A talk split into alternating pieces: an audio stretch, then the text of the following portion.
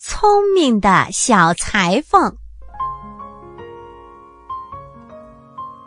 从前有三个裁缝，其中两个年纪大的手艺高超，一生中做过许多灵巧的针线活儿，针针从来不落空的。他们就以此认为，他们做什么事情都不会落空的。而另外一个裁缝却是位身材矮小、无所作为的小顽童。他手艺不精，却认为他的运气很好。在他们生活的国度，有个骄傲的公主。每当有人前去向她求婚，她总要出个谜语，让求婚者猜。如果猜不中，他就傲慢的把求婚者赶走。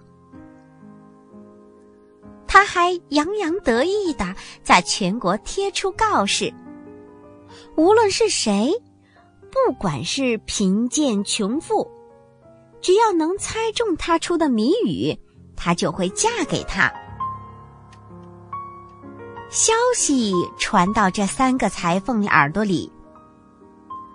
那两个年纪大的裁缝就想去试试，就对小裁缝说：“你还是待在家里算了，凭你那点小聪明是成不了气候的。”可这小裁缝并不这么认为，说他已经猜中了谜语的奥秘，自己会成功的。两个老裁缝说不过他，他们就一起出发了。他们三人来到公主面前，自报了家门，然后要公主出谜语。公主说：“我的头上有两种头发，它们分别是什么颜色？”第一个老裁缝说：“就这个嘛，那多简单，那一定是黑白两色了，像芝麻点料子不一样。”公主说：“错了，让第二个来猜吧。”于是第二个裁缝说。既然不是黑白，那肯定是棕红两色，像我父亲穿的节日礼服一样。也错了。公主接着说：“让第三个来回答吧，看他知不知道。”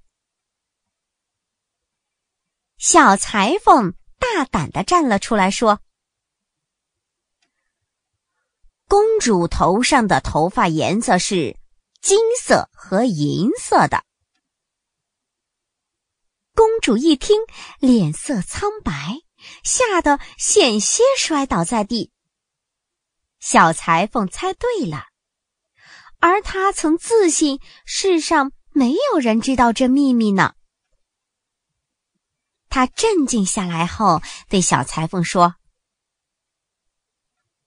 你猜中了，但就凭这个，我还不能嫁给你。你还得去干件事。今晚你得去和熊在圈里过一夜。明天早上我起来的时候，如果你还活着，我就嫁给你。公主想，这样就可以除掉那小裁缝了。因为凡是进入熊圈的人，至今还没有一个人能活着出来的。但小裁缝毫无惧意，还十分愉快地说：“哈哈，不入虎穴，焉得虎子？”到了晚上，我们的主人公小裁缝被带到了熊圈里。熊看见进来一个人，立刻就要扑过去，用自己的双爪给这个人来个热烈的欢迎。这时，只听小裁缝对熊叫道：“嘿嘿嘿，别动，别动！我很快就会让你安静下来的。”小裁缝非常镇静的从口袋中掏出一把核桃，咬开壳吃了起来。熊嘴馋了，也要吃核桃。小裁缝把手伸进另外一个口袋，掏出了满满一把鹅卵石，塞在了熊爪里。熊把石子塞嘴里，无论如何都咬不开。熊想：“哎，没想到我真是不中用，连个核桃都咬不烂。”于是呀，他就对小裁缝说了：“年轻人，来帮我咬一下。”小裁缝说。哼，看你笨的，亏你还长了牙齿，连个小小的核桃都咬不烂。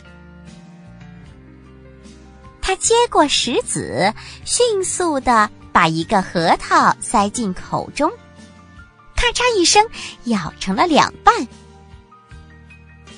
熊说：“真是厉害，我得再试试。我想我知道怎么咬烂了。”小裁缝又给了他一颗石子，熊使劲的咬啊咬啊，哈哈！当然，他是无论如何都不能把石子咬开了。看熊咬石子咬得精疲力尽了，小裁缝取出一把小提琴演奏了起来。熊听到音乐声，情不自禁地跳起舞来。他跳了一会儿，觉得小裁缝手里的那个小玩意儿很有趣，就对小裁缝说：“喂，拉琴难吗？”小裁缝回答道：“太容易了，连三岁小孩都会。你瞧。”我左手指握在琴上，右手拉弓，拉起来得心应手呢。好，我要向你学拉琴，这样我想跳舞就随时可以跳了。你愿意教我吗？哦，非常乐意。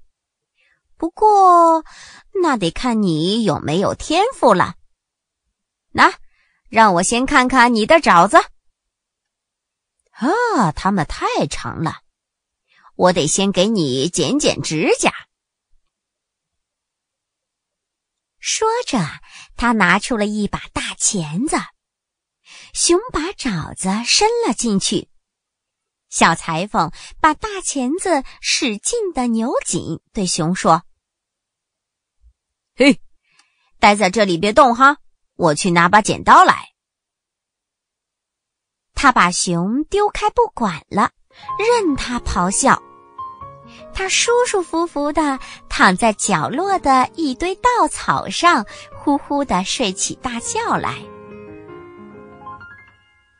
熊就这样哀嚎了一个晚上。